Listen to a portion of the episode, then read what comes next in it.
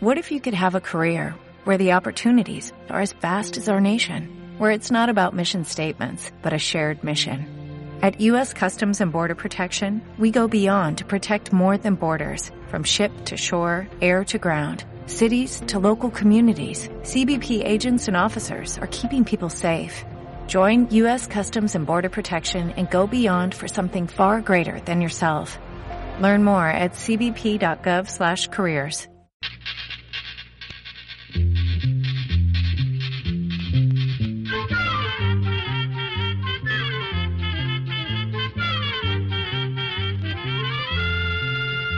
Llegó pa' todo,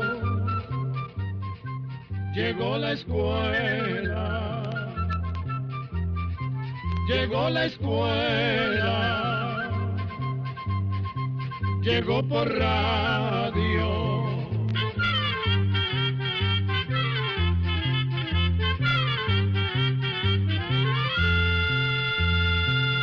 Oigamos la respuesta.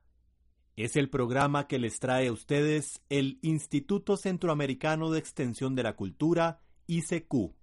Un estimable oyente nos escribe desde Ciudad de México, México, y nos pregunta lo siguiente. ¿Qué me pueden decir de las semillas del helecho? Los helechos son plantas mágicas, no dan flor ni fruto. Entonces, ¿dónde uno puede conseguir las semillas del helecho? Escuchemos la respuesta. Tal como usted dice, los helechos son plantas que no producen flores ni frutos. Por lo tanto, tampoco producen semillas.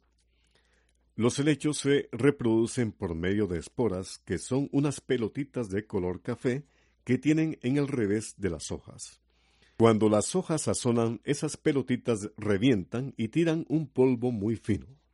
Cada granito de ese polvo es como una semilla, de donde nacerán nuevas plantas. Como las esporas son tan pequeñas y livianas, el viento se las lleva fácilmente. Por eso en muchos lugares aparecen plantas de lecho sin que nadie las haya sembrado. Sin embargo, por lo general no se acostumbra recoger las esporas para sembrar helechos, porque duran mucho tiempo en nacer. Lo que se siembra son los hijos de una planta grande. Los hijos deben sacarse con raíces para que peguen bien.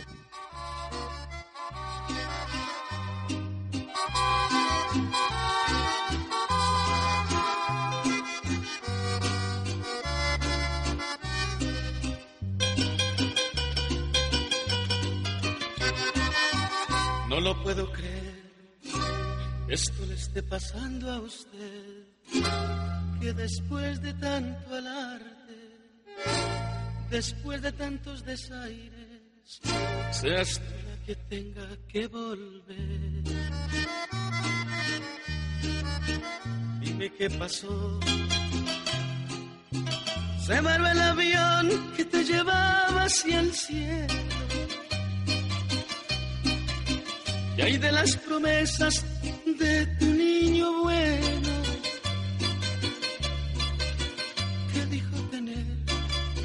para ti un mundo entero y que te irías con él a realizar tu sueño. Que yo era muy pobre para seguir siendo tu dueño. y que tú querías muchos lujos y dinero. Ya es muy tarde para que hablemos de perdón. Tú la cometiste, debes pagar tus errores. Tú heriste mi vida mataste mis ilusiones.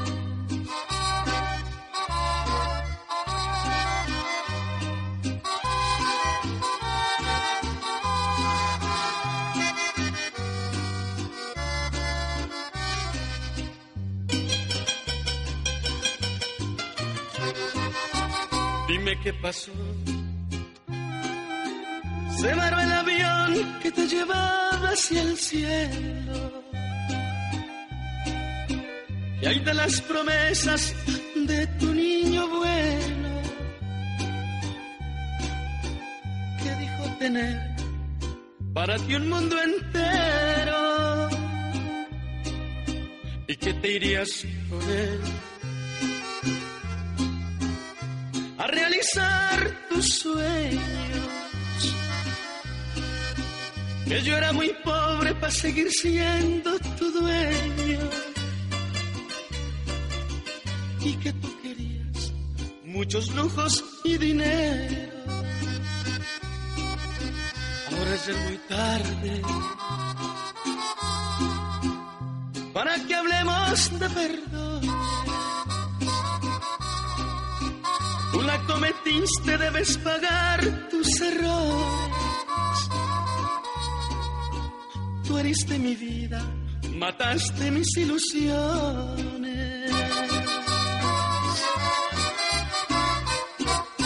¿Cuál es el país más grande de Centroamérica y cuál es el país más pequeño? Esta es la consulta que nos hace un estimable oyente desde San José, Costa Rica. Oigamos la respuesta. Si nos fijamos en un mapa, veremos que hay tres países que son bastante grandes. El más grande de todos es Nicaragua, seguido de Honduras y Guatemala. Hay otros dos países medianos que son Panamá y Costa Rica. Y los dos países más pequeños son Belice y El Salvador. De manera que, en orden de tamaño de mayor a menor, están Nicaragua, Honduras, Guatemala, Panamá, Costa Rica, Belice y El Salvador. Para que usted se haga una idea de la diferencia de tamaño que hay entre el país más grande y más pequeño de Centroamérica, le diremos que Nicaragua es más de cinco veces más grande que El Salvador. ¿Por qué dicen que las lentejas y los frijoles son muy buenos para la salud? Esta es la consulta que nos hace un oyente que nos escribe desde David, Panamá. Escuchemos la respuesta.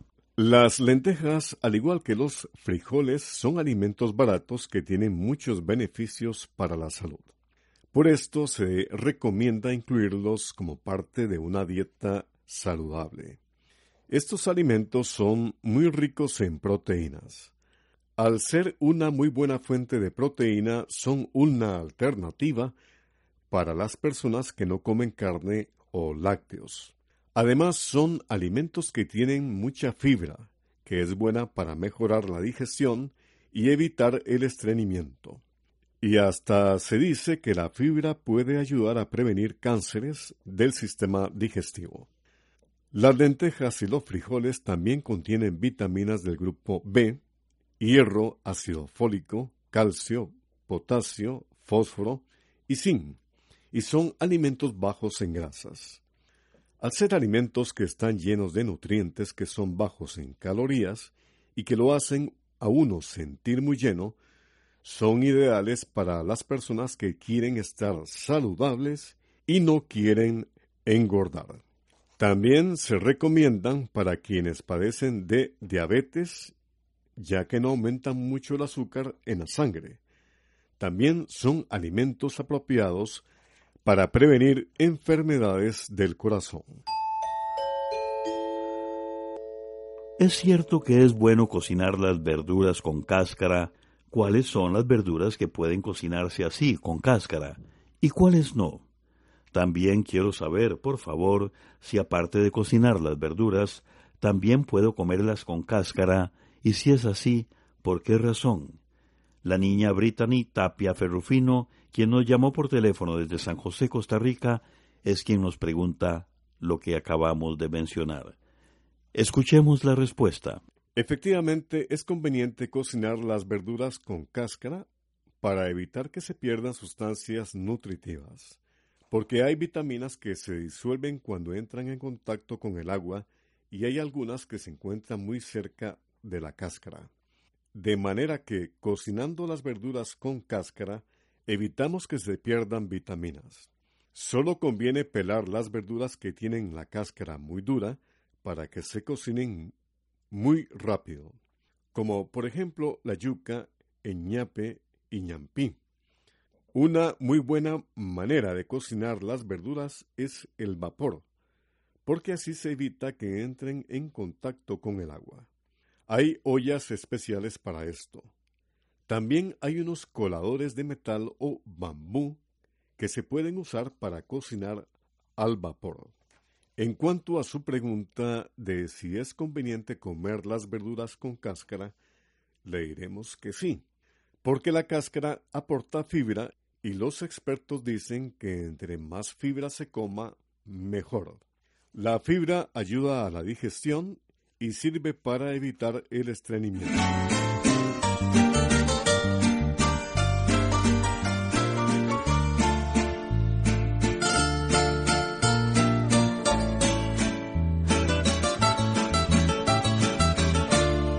Yo solo sé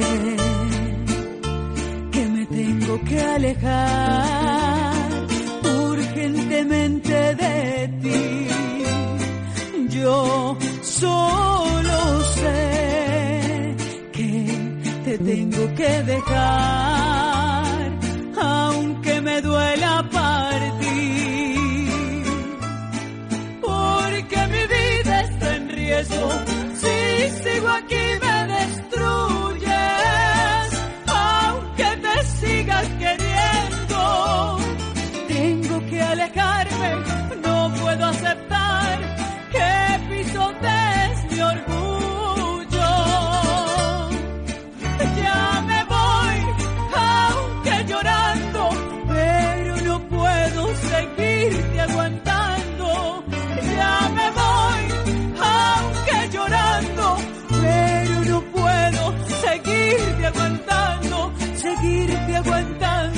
seguirte aguantando.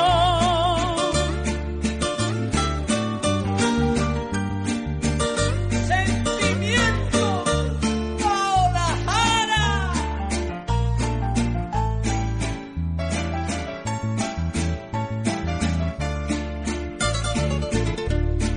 Porque mi vida está en riesgo.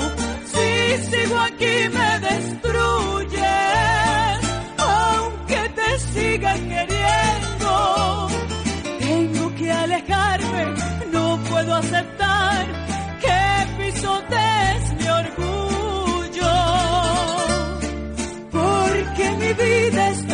Si sigo aquí me destruyes, aunque te siga queriendo.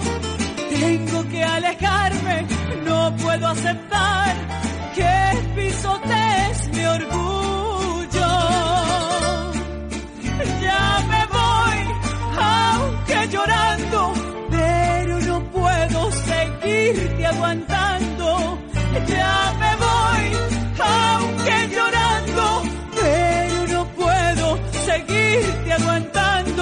seguirte aguantando, seguirte aguantando.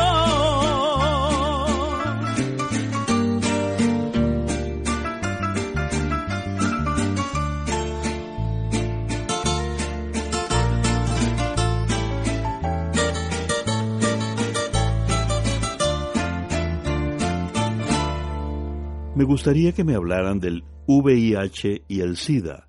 ¿Son diferentes estas enfermedades? ¿Qué significa cero positivo en el SIDA? Una estimable oyente nos llama por teléfono desde San José, Costa Rica, y nos hizo esa consulta. Escuchemos la respuesta. El SIDA es una enfermedad y el VIH es el virus que la produce. SIDA son las primeras letras o iniciales de síndrome de inmunodeficiencia adquirida.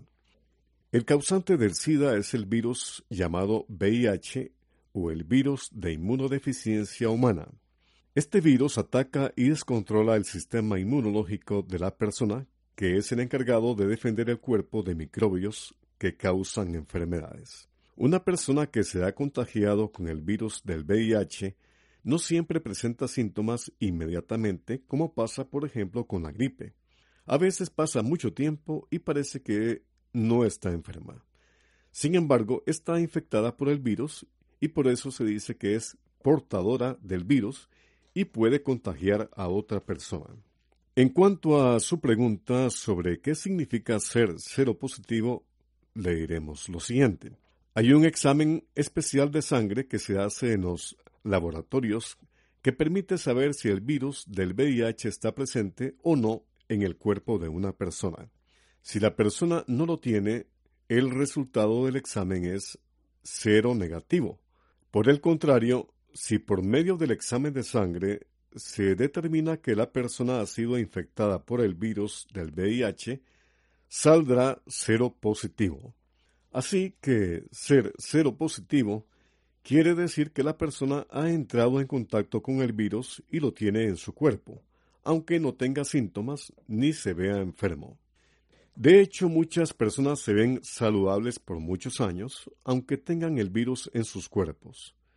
La única forma de averiguar si una persona tiene el virus VIH es hacerse en un laboratorio una prueba de anticuerpos en la sangre.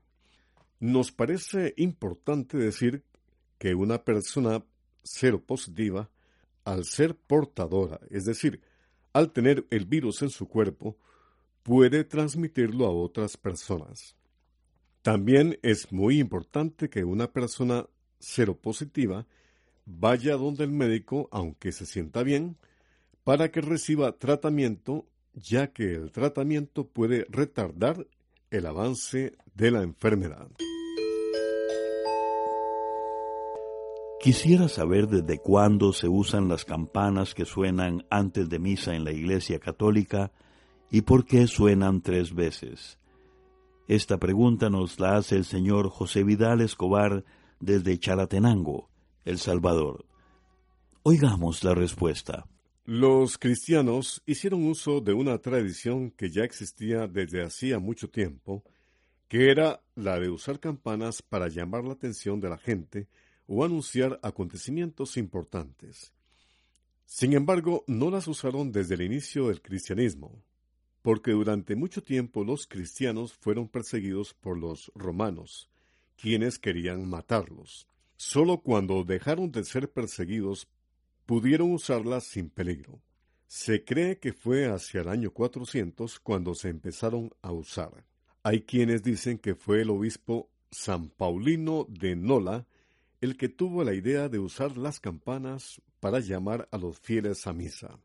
Unos doscientos años después, el Papa Sabiniano hizo oficial esta costumbre y unos mil años después ya era una costumbre muy extendida.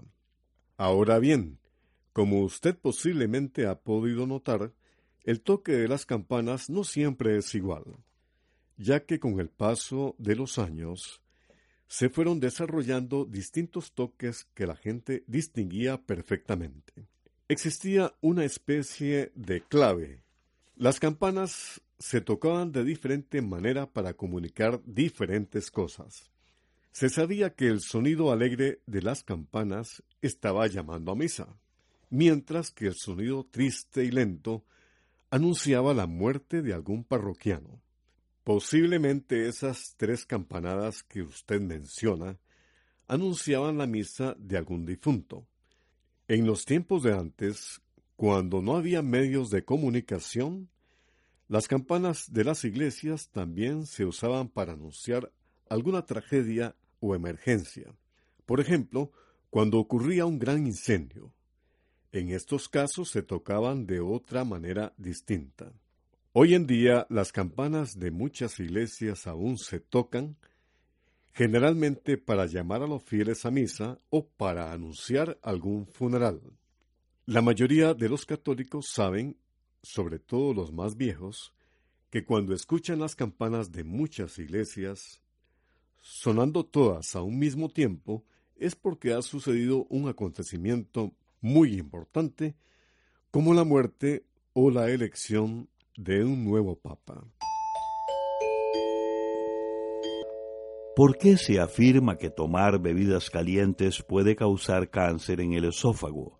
¿Será que debemos tomar helado el delicioso café o la sopa de gallina completamente fría? Esta consulta nos la hace el señor Cruz Ramón García Martínez desde Managua, Nicaragua. Escuchemos la respuesta. Lo que se debe evitar, don Cruz Ramón, es tomar bebidas muy calientes. La Organización Mundial para la Salud publicó hace poco el resultado de unos estudios hechos por la Agencia Internacional para la Investigación del Cáncer. Estos estudios parecen indicar que tomar tragos muy grandes y muy a menudo de bebidas muy calientes puede producir en la mucosa del esófago irritación, úlceras y posteriormente tumores. Pero estamos hablando de líquidos que se toman muy calientes, entre los 65 y los 70 grados centígrados. Eso no quiere decir que se deba ir al extremo opuesto y que las bebidas o alimentos se deban consumir fríos. Así que, para evitar riesgos, lo que nos parece muy prudente es dejar enfriar el café o la sopa un poco, hasta que sintamos que podemos tomarlos sin que quemen o produzcan molestias.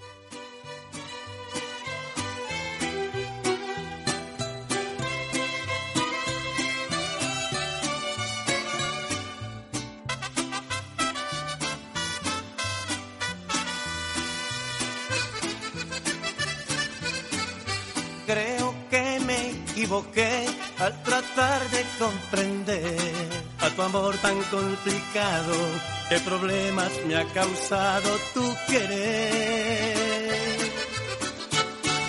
Yo no sé, porque cuando un amor lo lastiman como duele, como duele el corazón. Y ahora tengo que olvidarme aunque no quiera de tu amor. Me es difícil aceptar ser un perdedor. Y a pesar de amarte tanto, hoy me quedo con mi llanto, yo que nunca había llorado por amor. Buscaré ocultar mi pena, aunque sufra mi condena, pero hoy me he dado cuenta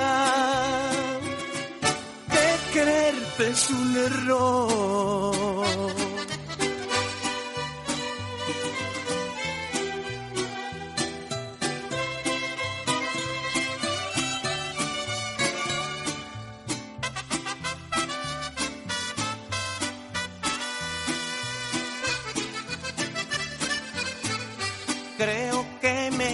Equivoqué al tratar de comprender a tu amor tan complicado, qué problemas me ha causado tu querer.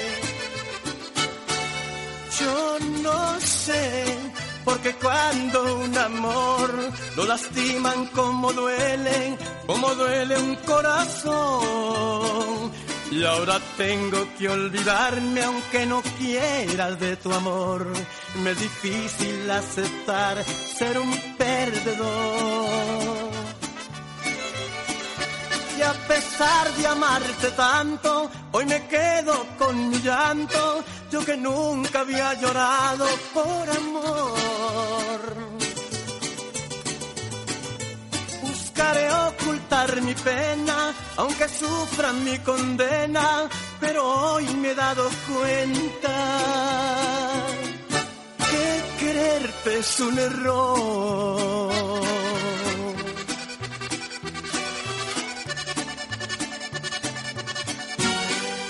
Un oyente desde Punta Arenas, Costa Rica, nos pregunta, quiero que me comenten acerca de Henken Falls, British Columbia, en Canadá. ¿De qué afluentes proviene esta hermosa catarata y cuánto mide de altura la caída de sus aguas? Oigamos la respuesta. La catarata que usted menciona se encuentra en el Parque Provincial Wells Gate, que se encuentra en la costa oeste de Canadá. Este parque es conocido por la gente del lugar como el Parque de las Cataratas porque hay muchas. Una de las que más llama la atención es la Helkim, que es una catarata impresionante por su altura y la fuerza con que cae el agua. Se dice que precisamente una de las razones por las que se creó este parque fue para protegerla. La catarata Helkin Mide algo más de 140 metros de altura y se dice que es la cuarta catarata más alta de Canadá. Se forma en el cauce del río Martle, un río muy visitado por los turistas porque a lo largo de su curso se forman varias cataratas. Programa C, control 58. Este mensaje es para usted, sí, usted que siempre está pendiente de comprar el libro Almanaque Escuela para Todos. Le recordamos que pronto va a estar a la venta el libro Almanaque Escuela para Todos del año 2017. Así que esté atento porque, como todos los años, viene muy, muy interesante. Y recuerde, el almanaque es de colección. Esté atento. Así llegamos a un programa más de Oigamos la Respuesta. Pero le esperamos mañana, si Dios quiere, aquí por esta su emisora y a la misma hora.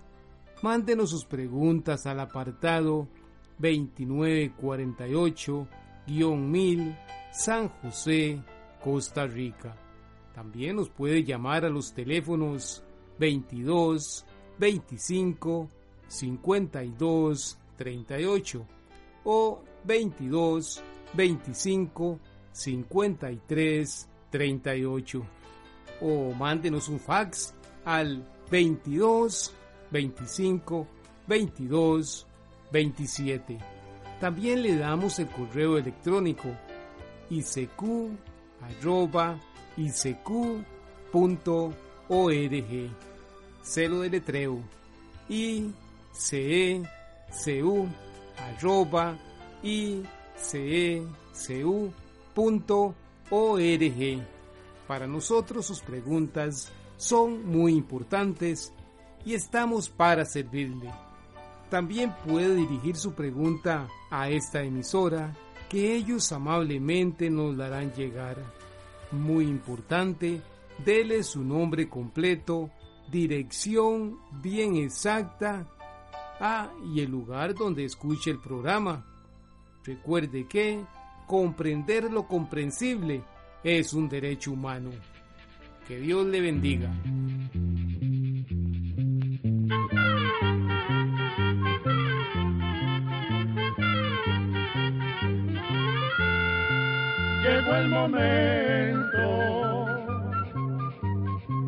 De despedirnos. Se va a la escuela, se va cantando.